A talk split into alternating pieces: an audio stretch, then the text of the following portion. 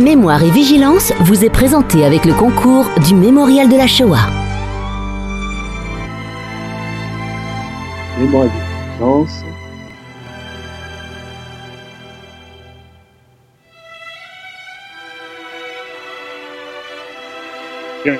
Bonsoir, avant de laisser la parole à mon invité ce soir, le docteur Bruno Alioa, médecin et historien, qui nous vient avec un beau livre, Leur Seconde Guerre mondiale, publié chez Buchet, Buchet Chastel. Pardon. Je voudrais vous faire part de quelques informations concernant les activités de la mémoire, notamment en vous rappelant que le jeudi 17 décembre à 18h au Mémorial, un hommage sera rendu aux fusillés du Mont Valérien avec la participation de Serge Klarsfeld, président des Fils et Filles des déportés juifs de France, Annette Jevorka, directrice de recherche émérite au CNRS, et Antoine Grande, chef du département de la mémoire et de la citoyenneté à l'Office national des anciens combattants et victimes de guerre. J'aurai le plaisir et l'honneur d'animer cette table ronde. Je voudrais vous signaler également que le mémorial propose des rencontres en vidéoconférence le 10 et 13 décembre. Et pour toute information, joindre le 01 42 77 44 72.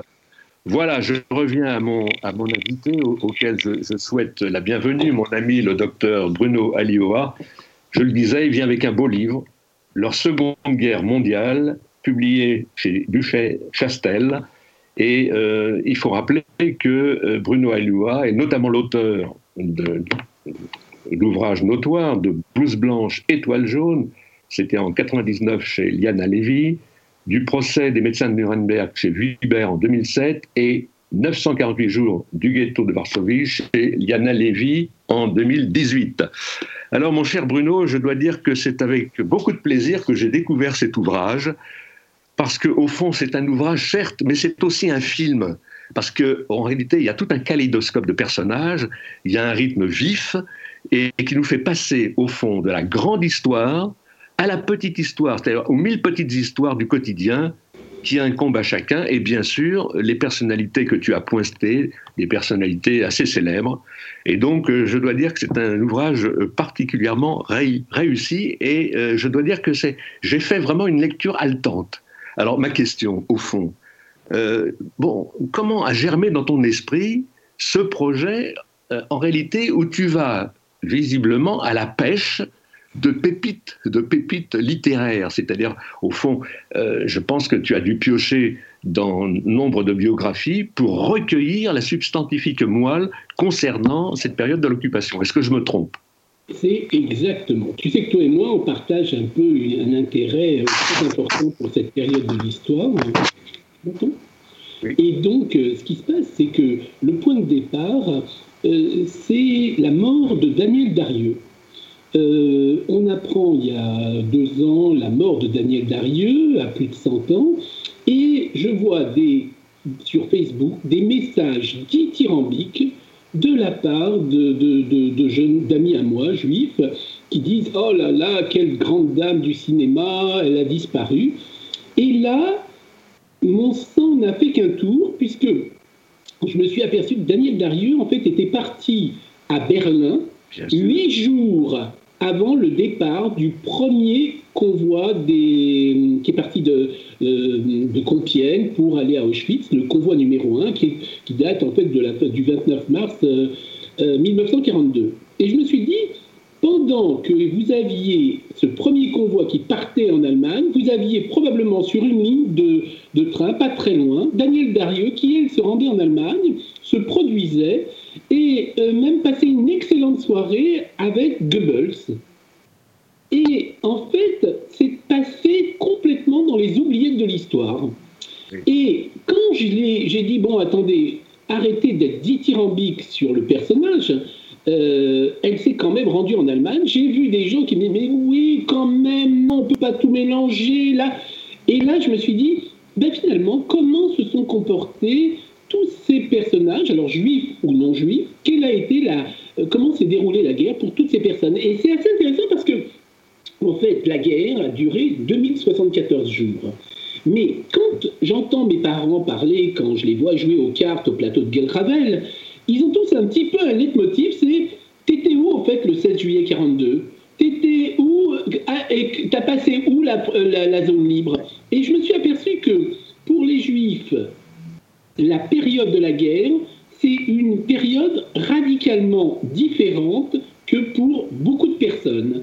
Et donc, je me suis dit, bah tiens, je vais prendre tous les personnages, de Giscard d'Estaing à Robert Hossein, de Brigitte Bardot à Jean-Paul Belmondo, de Charles Denner à Barbara à Gainsbourg, et je me suis dit, au début, je m'étais dit, bah tiens, je vais faire un livre sur les enfants cachés juifs célèbres. Parce que je trouvais finalement, on parle beaucoup du stress post-traumatique, des, traumatismes euh, liés à un stress. Et je me suis dit quand même, il y a quelque chose que je trouve extraordinaire, c'est ces jeunes juifs qui ont vécu, qui étaient à l'époque des enfants, euh, beaucoup font partie euh, des fils et filles de déportés, mais c'est des enfants qui auraient pu être complètement traumatisés, névrosés toute leur vie, mais en fait ils ont eu un fantastique amour de la vie, une fantastique envie de réussir, et j'ai trouvé que c'était assez intéressant parce que finalement, quand vous avez un, Gainsbourg euh, qui se retrouve chanteur, quand vous avez un Darty qui fait partie de ce premier convoi, Nathan Darty, premier convoi des Juifs qui part à Auschwitz, qui passe 4 ans et qui, sort et puis qui crée euh, ce fantastique euh, empire de l'électroménager. Vous avez Trigano, vous avez des tas de gens qui, qui ont eu des, des carrières hors du commun et qui ont eu une soif de vivre, une soif de réussir. Et je trouve que euh, le point de départ, véritablement, ce qui m'a donné en fait envie d'écrire ce livre, c'est finalement cette phrase de, de, Barbara qui dit Le lendemain de la libération, j'ai compris le jour de la libération que ma vie allait être complètement radicalement changée, que j'allais pouvoir être juive comme je le sens et que j'allais pouvoir faire ce, qui me, ce que j'ai envie. Voilà. Et c'était ça un petit peu l'objectif, tu vois. Euh, tu parles de, personnages célèbres, de personnages notoires, mais euh, plus près de nous, il y a, des personnages qui n'ont pas eu euh, des vies sociales extraordinaires, mais qui, sont néanmoins des, résistants et qui ont fait une, résilience extraordinaire. Je pense par exemple à quelqu'un qui nous a quittés il y a quelques années, qui était Maurice Jablonski, qui était le seul survivant de trois camps d'extermination, Sobibor, Majdanek, Auschwitz-Birkenau, et qui en fait est devenu le, concessionnaire des Lévis en France. Et quand euh, il me racontait cette histoire extraordinaire qui va, qui va vraiment t'enchanter aussi, c'est que quand il s'est déplacé aux États-Unis euh, à ce moment-là pour, pour, rencontrer celui qui était le détenteur des, brevets Lévis, euh, en l'occurrence Monsieur Lévis, si, je ne m'abuse, eh bien, il, lui a, il lui a demandé de, de, de, devenir le, son représentant en France. Et ce Monsieur Lévis lui a dit mais à quel titre? Et à ce moment-là, il a relevé sa manche, il a montré son numéro matricule d'Auschwitz, il lui a dit, vous savez, quand on sort d'Auschwitz, eh bien, euh, tout nous est permis après euh, pour euh, justement à, donner le meilleur de nous-mêmes pour réussir notre vie. Et, ça, a été pour lui une réussite extraordinaire après. Et d'autres, et d'autres que, tu connais aussi, des Milo Adonner, etc., qui, qui, ont, qui ont œuvré aussi dans leur vie pour réussir leur famille pour, pour, je dirais, pour se maintenir toujours debout et digne. Quoi. Mais euh, dans, ton, dans ton ouvrage, on, voit aussi, il n'y a pas que des gens célèbres, il y a, y a, y a aussi des, des, des, gens moins, moins connus, mais en même temps, je dirais, je, reviens à ce que je disais tout à l'heure, c'est une sorte, c'est comme un film où en réalité ça va très très vite et euh, chacun est, est, en place, juif et, et, non juif du reste. Et j'ai pointé du reste, à, à l'appui de ce que tu disais, il y a eu euh, aussi des, personnages euh, qui ont eu, euh, je dirais, qui ont connu des drames. bon, je, pense par exemple, je, découvre, tu le dis dans ton ouvrage, que par exemple Jean-Pierre Coff et, Jean-Louis Trintignant, alors eux, pour le coup, ont, subi vraiment un problème post-traumatique parce qu'ils ont assisté à ce qui était horrible, à la tonte de leur mère, quoi. Oui, en fait, c'est terrible. C'est-à-dire que, en fait, chacun, ce que j'ai fait, c'est que j'ai lu toutes les biographies de beaucoup de personnes, mais en me concentrant sur la Seconde Guerre mondiale. Mais ce que j'ai fait, c'est que je me suis concentré sur les événements en rapport avec la Seconde Guerre mondiale. Et c'est vrai que quand on parle de la libération, de la tonte des, femmes qui avaient collaboré, enfin, qui avaient eu des relations avec des soldats allemands, bon, ben, ça reste un petit peu euh, vaseux, ça reste nuageux, mais quand on voit euh, la souffrance du petit Jean-Pierre Coff euh, qui assiste à cette scène, ou du petit Jean Trintignant, en fait, on sent que ça les a marqués au plus profond d'eux-mêmes, qu'ils en ont en fait, euh, qu'ils l'ont gardé au fond d'eux-mêmes, mais qu'ils l'ont exprimé relativement tardivement. Mais on a comme ça beaucoup d'histoires.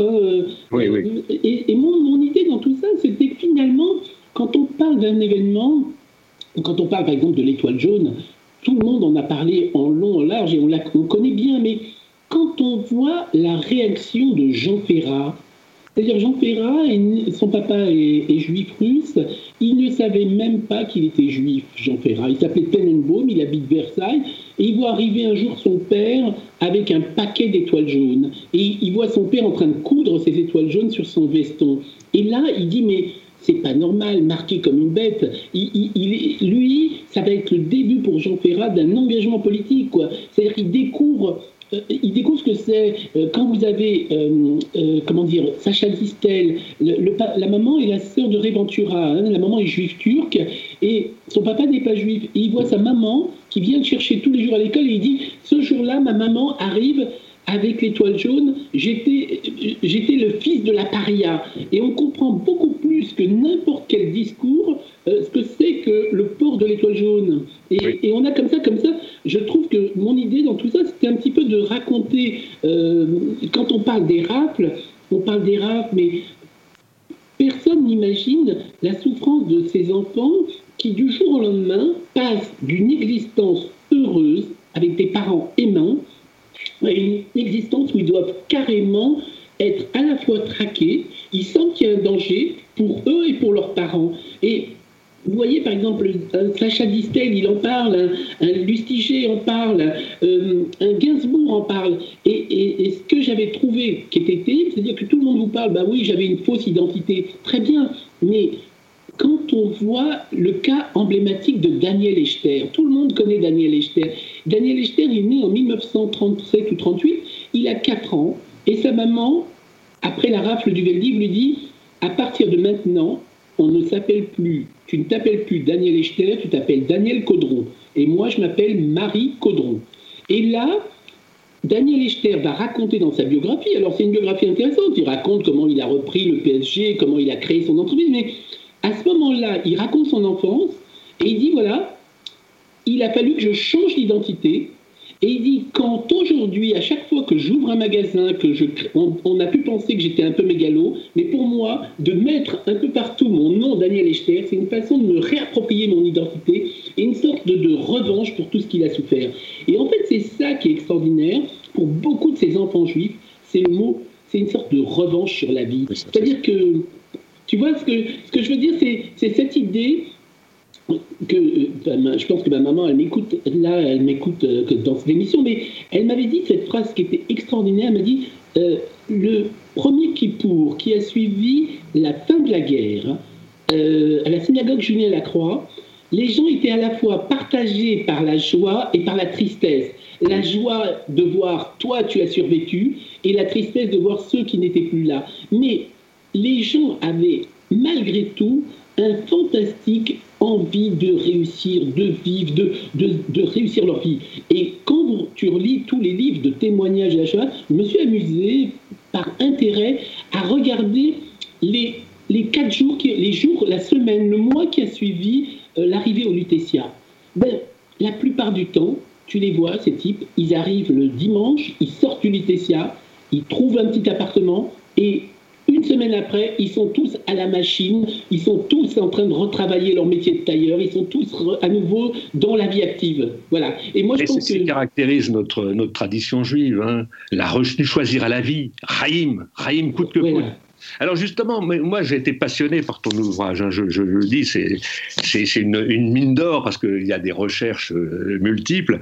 Alors il, me semble que cet ouvrage est réussi parce que en fait tu croises deux métiers, si je puis dire, celui d'historien et celui de médecin, ce qui n'est pas rien, parce que la, réussite de ton ouvrage, c'est qu'on n'est pas dans le pathos, simplement tu suggères précisément là où il y a traumatisme, et je dirais que le lecteur, lui, il prend en compte, euh, je dirais, tout, tout l'aspect de cette souffrance. Et ça, ça, me semble très réussi. Et puis, et puis, il faut aussi mettre le projecteur sur, sur de véritables héros. Je pense par exemple à Charles Denner. Charles Denner, c'est une gueule de cinéma extraordinaire, qui était un, très bon acteur et qui est blessé dans les combats du, du maquis. le père de, de, Goldman aussi, qu'on a connu, hein, donc ce résistant, et puis le père de Michel Fugain. Oui, ça peut être passionné, toi aussi, dans tes recherches. Oui, en fait, je pense que tu sais très bien qu'il y a un proverbe en yiddish qui dit un fruit ne tombe jamais très loin de l'arbre. Et c'est vrai que parfois, tu t'aperçois que je raconte une histoire que j'avais trouvée emblématique, mais que j'ai mieux compris à la faveur de l'écriture de ce livre. On était en 2001, il y avait à la, à la télévision une rétrospective sur Georges Brassens. Et vous avez euh, Jean-Jacques Goldman, qui est une personne qui ne s'exprime pas beaucoup, qui est pas, euh, en tout cas, qui est, très avare de ses paroles, qui ne, euh, qui dit jamais un mot plus haut que l'autre. Et puis, il y a quelqu'un qui chante mourir, euh, une chanson de, de, Brassens où il dit que ça sert à rien de mourir pour ses idées, ça s'appelle mourir pour ses idées, il dit euh, la mort, euh, ça sert à rien de mourir pour ses idées. Et là, vous avez Goldman qui d'un seul coup dit, devant toute l'assistance, cette chanson elle est obscène.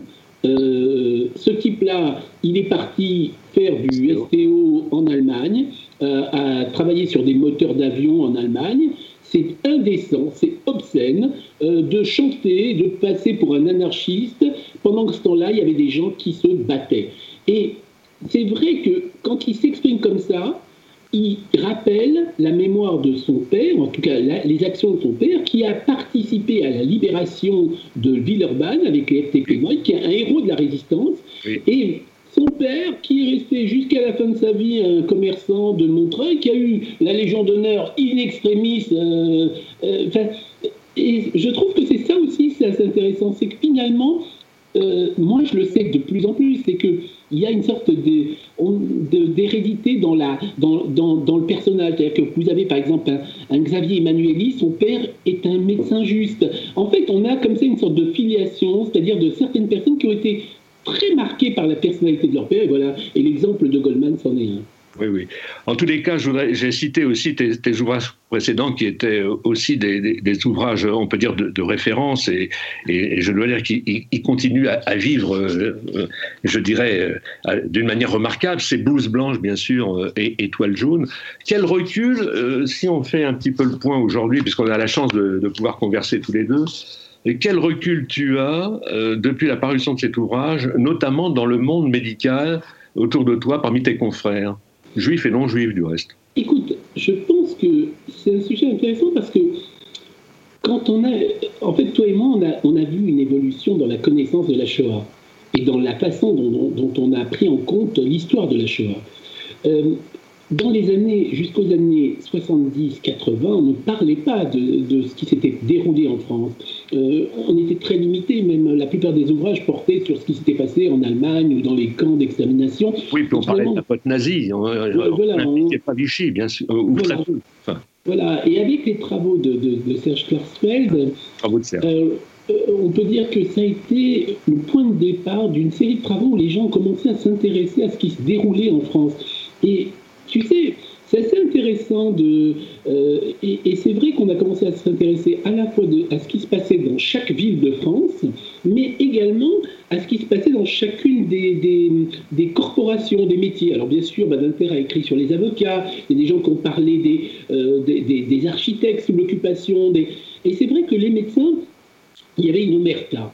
Pourquoi? Parce que le milieu médical, il y a une sorte de, théoriquement d'une confraternité et personne ne voulait en parler. Et c'était très compliqué parce que c'était beaucoup de non-dits.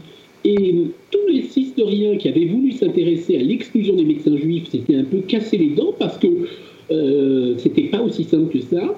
Et c'est vrai que moi, quand j'ai dû faire ce livre, j'ai raconté que je faisais un livre sur l'histoire de l'évolution de la profession médicale de 1900 à 1950 qui me permettait alors euh, d'accéder aux archives. Euh, voilà. Et c'est comme ça que j'ai pu travailler. Mais avec mon ouvrage, j'ai un petit peu mis en avant euh, le rôle à la fois les, les, salauds dans le milieu médical, et surtout c'était assez intéressant parce que ça a permis de, faire prendre conscience en fait de pas mal de choses. Alors, au début, ça a eu une mauvaise réaction. Hein. J'ai eu des, lettres d'insultes. J'en ai, j'en ai, j'ai eu une tonne de lettres d'insultes, de menaces, de tout ce que tu veux. Et puis, finalement avec le temps, ben, les choses se sont calmées. Et puis finalement, crois que dans la vie, comme toi, comme moi, ben, on fait plein de choses. Et finalement, c'est probablement une des choses dont je suis le plus fier d'avoir écrit ce livre, parce que ça a permis en fait d'enseigner de, de, cette partie importante dans Bien sûr. Je voudrais, je voudrais, quand même rappeler que bon, euh, tu as utilisé cette stratégie, euh, je dirais, de faire des, des recherches dans l'histoire de la médecine, mais en fait, en, tout bien, tout honneur aussi, puisque tu, es, tu enseignes l'histoire de la médecine. Et je crois que c'est à la Sorbonne. Oui, tout à fait. En fait, j'enseigne, et puis j'enseigne en fait de médecine. Mais c'est vrai que, tu vois, je pense que le, métier de médecin, c'est un métier très important parce que, en fait, il, convient de rappeler que, et ça, c'est probablement ce que, je trouve le plus important, c'est que on n'a pas, on pas affaire à des charcutiers, on a affaire à des gens qui avant d'exercer, le jour où ils passent leur thèse, euh, disent qu'ils vont, euh, ils jurent sur l'honneur de se consacrer au bien, d'aider la veuve, l'orphelin, d'aider, de pas. Et en fait, on s'aperçoit dans l'histoire pendant la Seconde Guerre mondiale qu'on a eu à la fois des médecins qui ont eu des attitudes extraordinaires, oui. et puis de l'autre côté, des médecins qui ont eu, qui ont dénoncé leurs confrères pour s'approprier leur bien. Des salauds, il faut. Des salauds. Et puis, et puis, et puis surtout, tu vois, on le sait par exemple en Allemagne, les médecins, c'est la catégorie socioprofessionnelle la plus, euh, où il y a le plus grand nombre de personnes en pourcentage qui sont membres du parti nazi. Et en France, on peut le dire que la plupart des médecins, ça a dépassé, enfin, été maréchalistes, en tout cas vichy mais ce, que tu dis, ce que tu dis est tellement vrai, c'est que si on se reporte à l'histoire, bien avant, je dirais, la décision de la mise en œuvre de la solution finale du peuple juif, en réalité, en Allemagne déjà, tu connais le, le, processus, euh, le programme T4. Le programme TK, c'était évidemment, euh, je dirais, une, un programme d'eugénisme euh, meurtrier, puisque ce sont les, médecins, à ce moment-là, les médecins nazis, euh, qui ont tué, je dirais, les handicapés au sein de leur propre peuple. C'était la répétition aussi pour ce qui s'est passé avec les juifs. Alors, puisqu'on parle de médecine, et il y a une transition que je peux faire, c'est que, bon, évidemment, on est encore en, point, en plein Covid. Euh, alors, il n'y a pas si longtemps, j'ai reçu à cette antenne quelqu'un que tu connais bien, un, confrère, euh, qui est donc euh, Samuel Sarfati.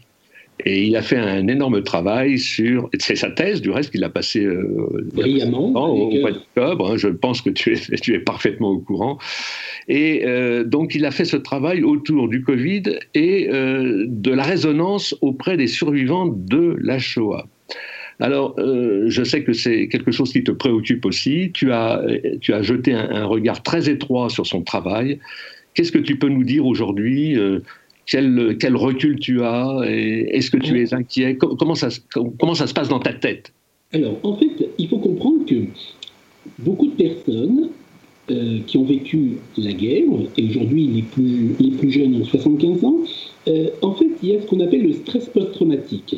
Le stress post-traumatique, c'est une, sorte d'angoisse.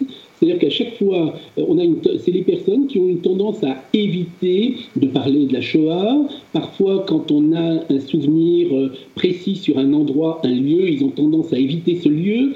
Et une sorte de, euh, d'angoisse. c'est-à-dire qu'il y a des événements qui sont des éléments qui réactivent le souvenir de la Shoah. Euh, j'avoue que c'est quelque chose que nous, en tant que médecins, on le sait. Par exemple, une personne, il y a des actes techniques, par exemple le laser, ça sent une odeur de grillé, de, peau brillée. Euh, on évite de faire du laser sur des anciens déportés parce que aussitôt, c'est systématique, je m'en étais pas aperçu au début, mais ils te disent, euh, ça me rappelle l'odeur que je sentais à l'époque. Et là, en fait, la consultation, elle change du tout au tout. Euh, de la même façon que euh, quand un ancien déporté se retrouve, par exemple, dans un euh, ou un jeune, un enfant caché qui a passé des années dans un orphelinat ou dans un couvent pendant la guerre, il a complètement oublié ce souvenir. Mais si vous le prenez, que vous le mettez dans une EHPAD, ben, devoir, de devoir manger à heure fixe, de voir cette vie en communauté, c'est un moment où on se remémore. Et, et donc, ce qu'on appelle le retour du refoulé, tu sais, tu le voilà. Et donc, ce qui s'est passé, c'est que quand il y a eu le début du Covid, on a vu apparaître trois choses complètement euh, inédites. Premièrement, un couvre-feu qui rappelait la guerre. Deuxièmement, une obligation de sortir avec une attestation. qui rappelait la guerre. Hein. C'est-à-dire on est, on, regarde, on est obligé d'avoir des papiers. On est obligé un petit peu de. Et troisièmement, la peur de la mort qui est omniprésente pour soi et pour les autres. Hein. C'était surtout pendant le premier confinement. Et donc, qui s'est passé, c'est que l'hypothèse de départ, c'était y a-t-il, oui ou non, une remémoration de ces souvenirs pendant la période du Covid chez les, chez les survivants? La réponse, elle était oui. Et par contre, ce qui est assez extraordinaire, et c'est là où je vois la force de résilience qui est colossale, qui est très importante, c'est qu'en fait, la plupart des gens disent c'est très dur ce qu'on vit, mais ce n'est rien par rapport à ce qu'on a vécu pendant la guerre. Exactement. Et ça, ce qu'on a vécu pendant la guerre, ben, ça nous donne une force colossale pour affronter euh, cette vie. Et je trouve que c'est ça qui est extraordinaire, c'est en fait, ça a été pour beaucoup une remémoration. Enfin, ils vivaient, ils revivaient en fait beaucoup ce qu'ils avaient vécu pendant la guerre. Et comme me l'a dit quelqu'un, en fait, pour beaucoup de personnes, alors il y a, il y a, trois, il y a beaucoup, il n'y a pas un, un stéréotype de, de, survivants, il y a des tas de survivants. J'appelle les survivants, c'est aussi bien les enfants cachés, mais c'est surtout les enfants cachés. C'est que la plupart des personnes ont pris leurs souvenirs, les ont mis dans une boîte, ils ont pris les mauvais souvenirs, ils ont fermé la boîte, ils l'ont mis au fin fond de leur, de leur cerveau, ils ont jeté la clé. Et c'est vrai que avec la vieillesse, avec l'autonomie qui baisse, avec euh, l'idée, euh, la dépendance, ben, tous ces souvenirs commencent à refluer. Et le Covid, c'est aussi un événement qui est, qui est comme ça. Alors, c'est vrai que le Covid, c'est assez intéressant parce qu'on ne savait pas. Euh, en fait, on a eu le même phénomène en fait en Israël quand il y a eu l'attaque par les gaz euh, par euh, Saddam Hussein en 1992. On a eu comme ça des gens qui ne pensaient plus à la Shoah et qui se sont mis à y repenser parce qu'il y avait un danger de mort. Voilà. Donc je pense que ça, c'est intéressant, c'est important. Alors figure-toi qu'aujourd'hui, pas plus tard qu'aujourd'hui, à mon courrier, je recevais le, le bulletin donc euh, publié par Serge Klarsfeld, des fils et filles des déportés juifs de France. Et alors, voilà, je te lis, c'est son éditorial, voilà, voilà ce qu'il dit tout de suite au départ. À l'heure où j'écris cet éditorial, nous sommes tous partagés entre l'angoisse de la seconde vague de la pandémie et l'espoir d'un prochain vaccin qui assurerait la protection des plus vulnérables parmi nous, que sont les survivants de la Shoah, dont je fais partie.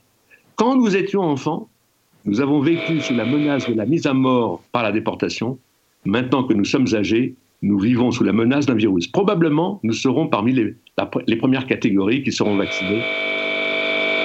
Dans l'attente de ce vaccin, vous devez tenir bon, malgré les divers maux de la vieillesse et la solitude qui sont le lot de certains d'entre nous qui ont perdu leur conjoint, n'ont pas d'enfants à proximité et qui supportent mal un strict confinement.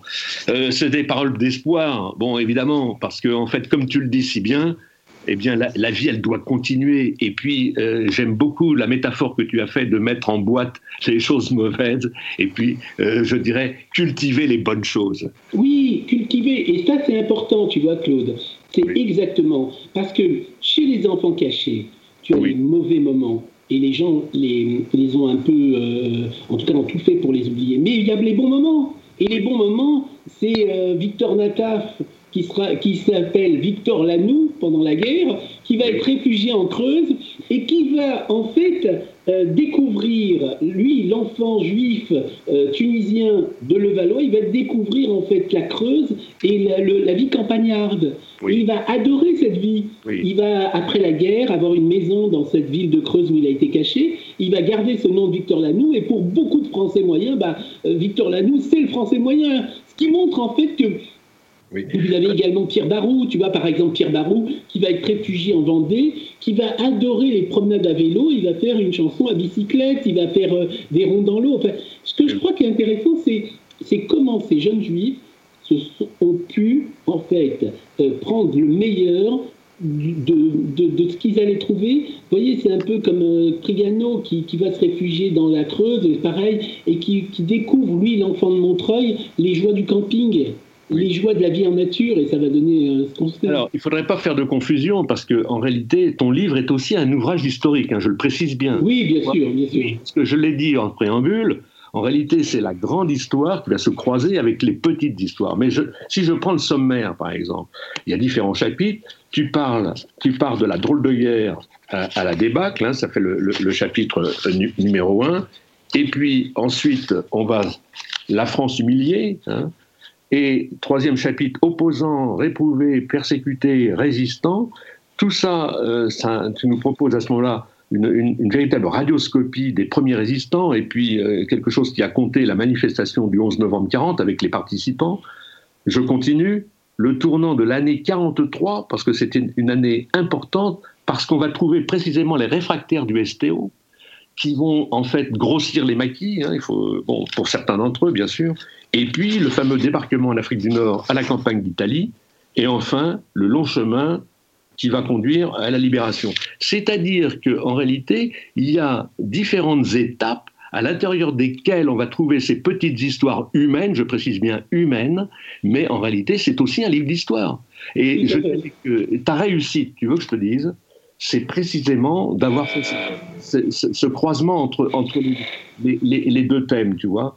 Et euh, ça, donne, ça donne beaucoup d'intérêt à la lecture parce que évidemment, euh, il y a beaucoup de romanesque aussi, même si on est sur de, la réalité. Oui, en fait, parce que chacun a une histoire qui est, qui, qui, est, romanesque. C'est-à-dire que quand tu, on a commencé à parler de Charles Denner, Charles Denner, un petit juif polonais né en 1926, qui arrive en fait en France en 1930 à l'âge de 4 ans, qui parle le yiddish à la maison, qui habite rue Bafroy, il se retrouve en fait euh, euh, plongé dans la résistance. On est en 1944 avec son frère Fred. Il s'engage dans le Vercors. Il a 18 ans. C'est-à-dire qu'il a 18 ans, il est dans le Vercors, on lui donne une grenade, il lance une grenade sur un camion allemand, le camion allemand explose, et là, en fait, par le souffle, il est blessé. Et en fait, Charles Denner, depuis le début où il est rentré dans la résistance, il a un seul livre, Le Misanthrope. Et il dit, à ce moment-là, il est blessé, il dit, si je m'en sors, je deviendrai acteur. C'est-à-dire que lui qui était euh, apprenti tailleur, eh ben, il, va, il va devenir d'abord acteur dans un théâtre yiddish, puis il va s'inscrire au conservatoire, etc. Et ça va être la carrière de, de l'homme qui aimait les femmes. Et je pense que c'est ça qui est fort. C'est, c'est, Alors tu as, tu as, découvert ses écrits, mais est-ce que tu as découvert aussi son film? Il y en a un qui me vient à l'esprit, L'homme qui aimait les femmes. Oui, c'est ça. C'est ça. C'est-à-dire que c'est, il y a ça, et puis, quand on le voit jouer dans Le vieil homme et l'enfant, euh, et, tu vois, dans Le vieil homme et l'enfant, ben, on le voit, il, est carrément, euh, il fait corps, il, représente le père juif qui explique à son gosse. Je trouve que c'est ça qui est extraordinaire, c'est comment, par certains moments, en fait, ces enfants euh, se retrouvent en fait avec des destins qui vont complètement changer. C'est la maman de Claude Lelouch, le petit Claude Lelouch qui est archi dissipé, elle va le cacher dans une salle obscure pendant les rafles. Ils passent leur journée dans les salles obscures. Et là, ils découvrent le cinéma et ça va devenir une passion. C'est en fait c'est Sacha Distel qui dit euh, il, était d'abord euh, pianiste avec sa maman, euh, sa mère était prof de piano, il voulait faire du piano. Et pendant la guerre il se retrouve enfant de cœur caché sous le nom d'Alexandre Dittel. Et il devient enfant de cœur et il chante la messe. Et là il s'aperçoit qu'il a une belle voix.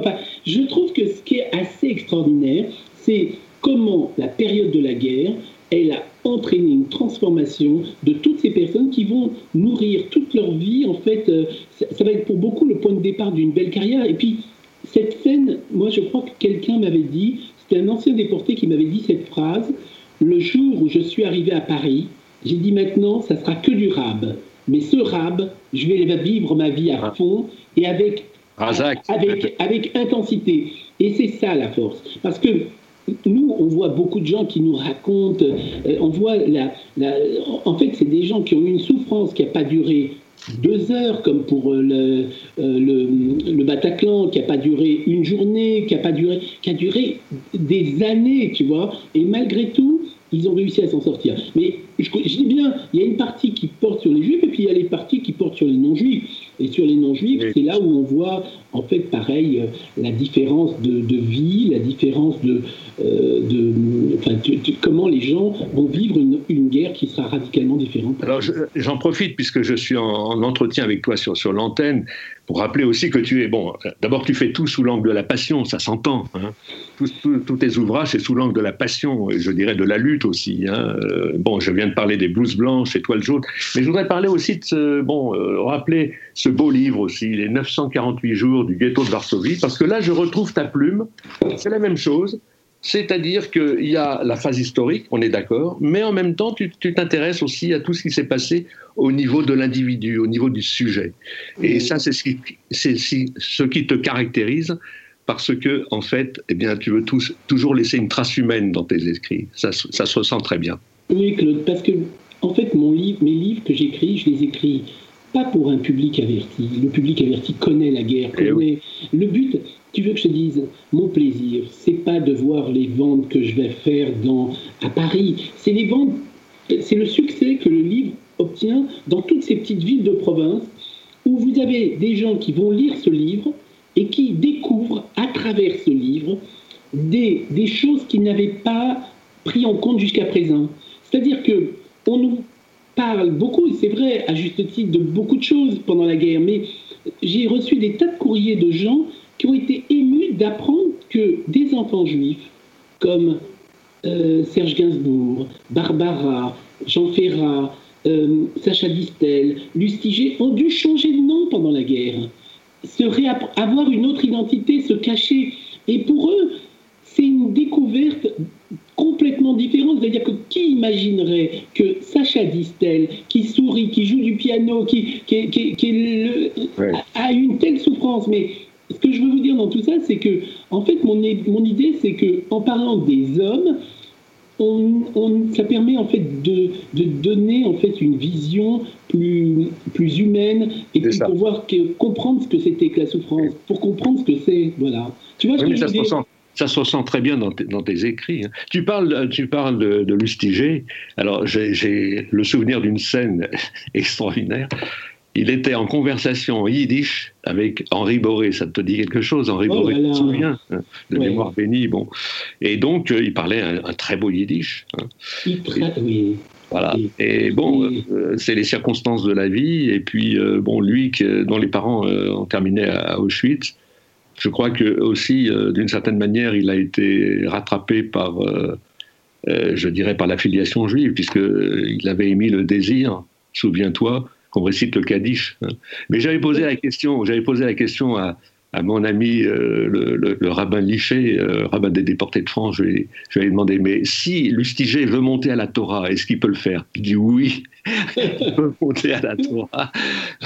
Parce qu'en en fait, il y a une facticité juive euh, qui est là, et je dirais qui est tout l'honneur du, peuple juif, parce qu'en réalité, même si on veut changer de peau, on est toujours dans l'affiliation. Qu'est-ce que tu mais oui, mais oui, parce qu'en fait, c'est ça aussi. C'est ce que je raconte dans l'histoire, c'est euh, Nathalie Sarotte, euh, qu'on connaît, enfin Claude Sarotte, qu'on connaît tous à travers les grosses têtes, les émissions à la télé.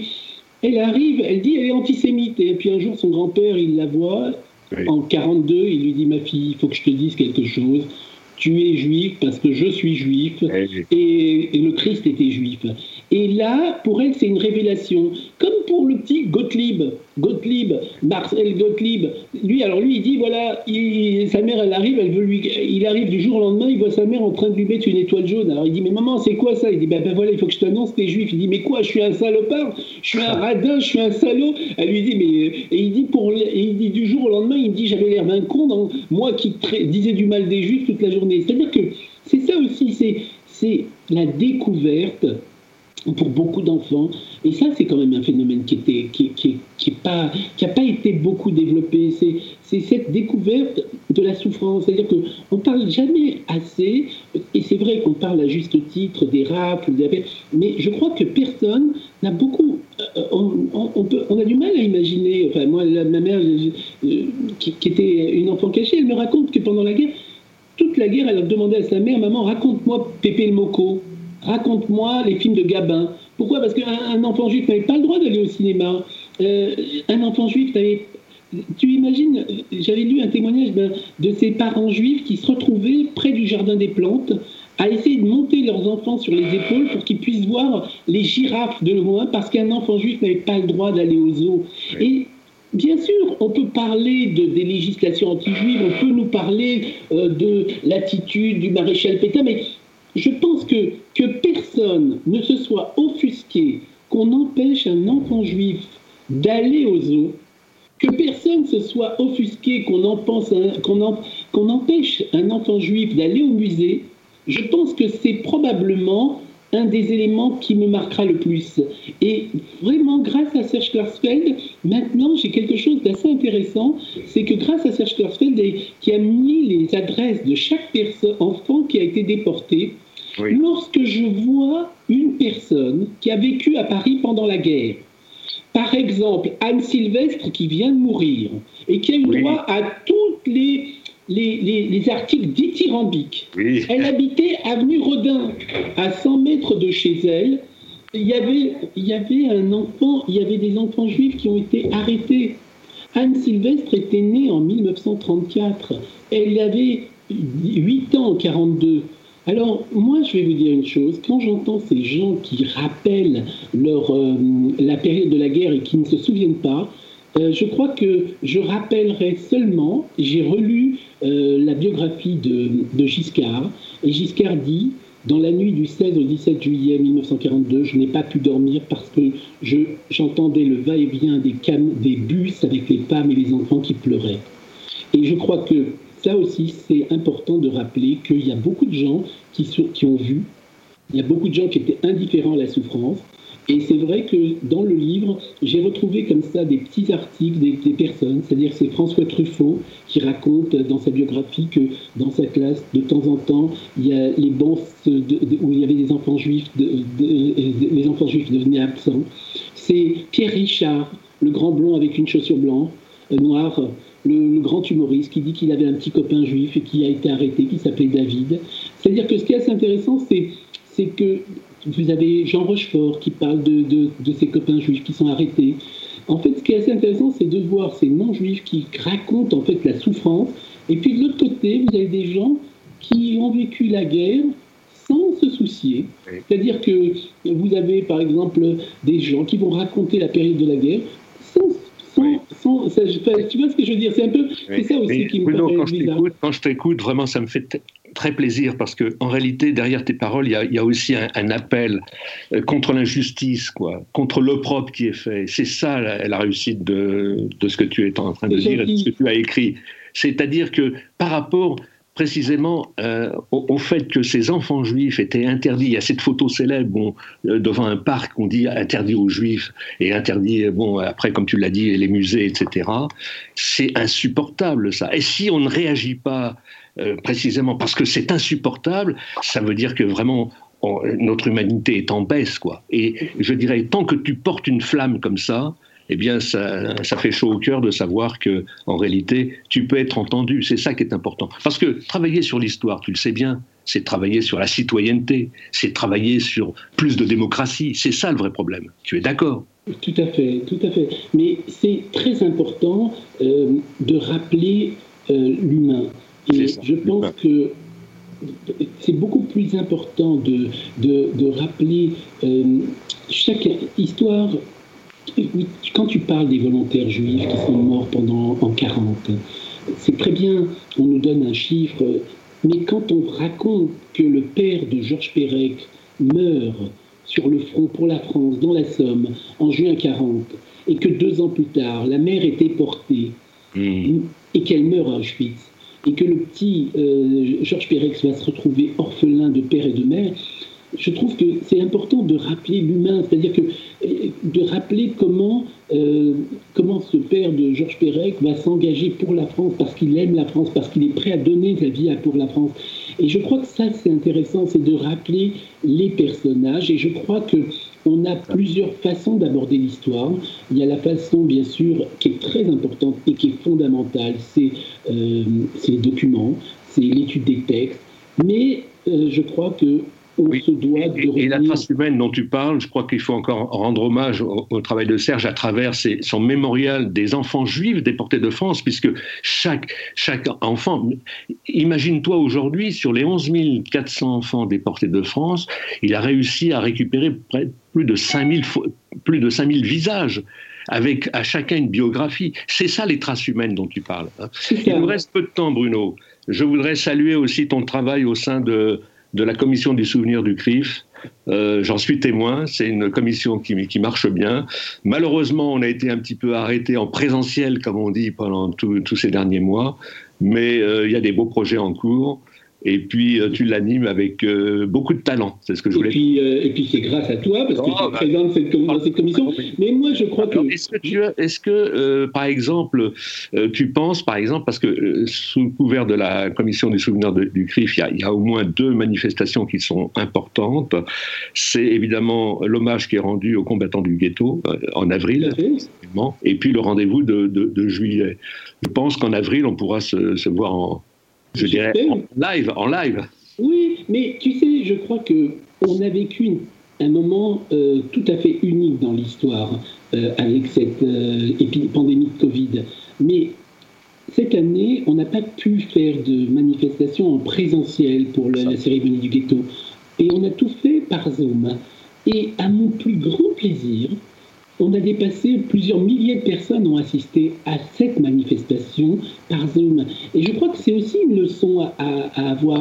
C'est que peut-être qu'il faut réfléchir au futur. C'est-à-dire qu'il faudra perpétuer ces manifestations, mais il faudra diffuser. C'est-à-dire le fait qu'une personne qui vive à Agen ou à Carcassonne puisse suivre la cérémonie du ghetto, je pense que c'est fondamental. Donc je crois qu'on aura le présentiel et le non présentiel. Justement, c'est qu'il euh, il y a une nouvelle période qui, s'annonce aussi, hein, grâce à, je dirais, aux moyens, aux moyens modernes.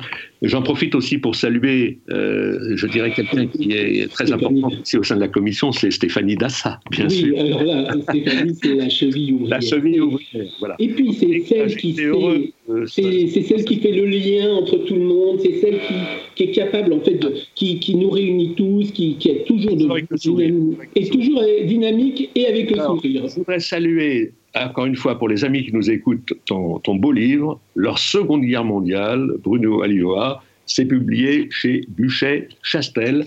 Et puis, eh bien, écoute, rendez-vous un, jour prochain pour qu'on fasse un point autour de, des activités de la mémoire.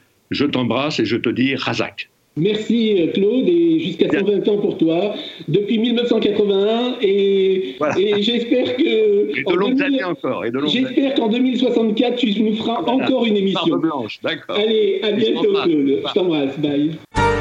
Mémoire et vigilance vous a été présenté avec le concours du Mémorial de la Shoah.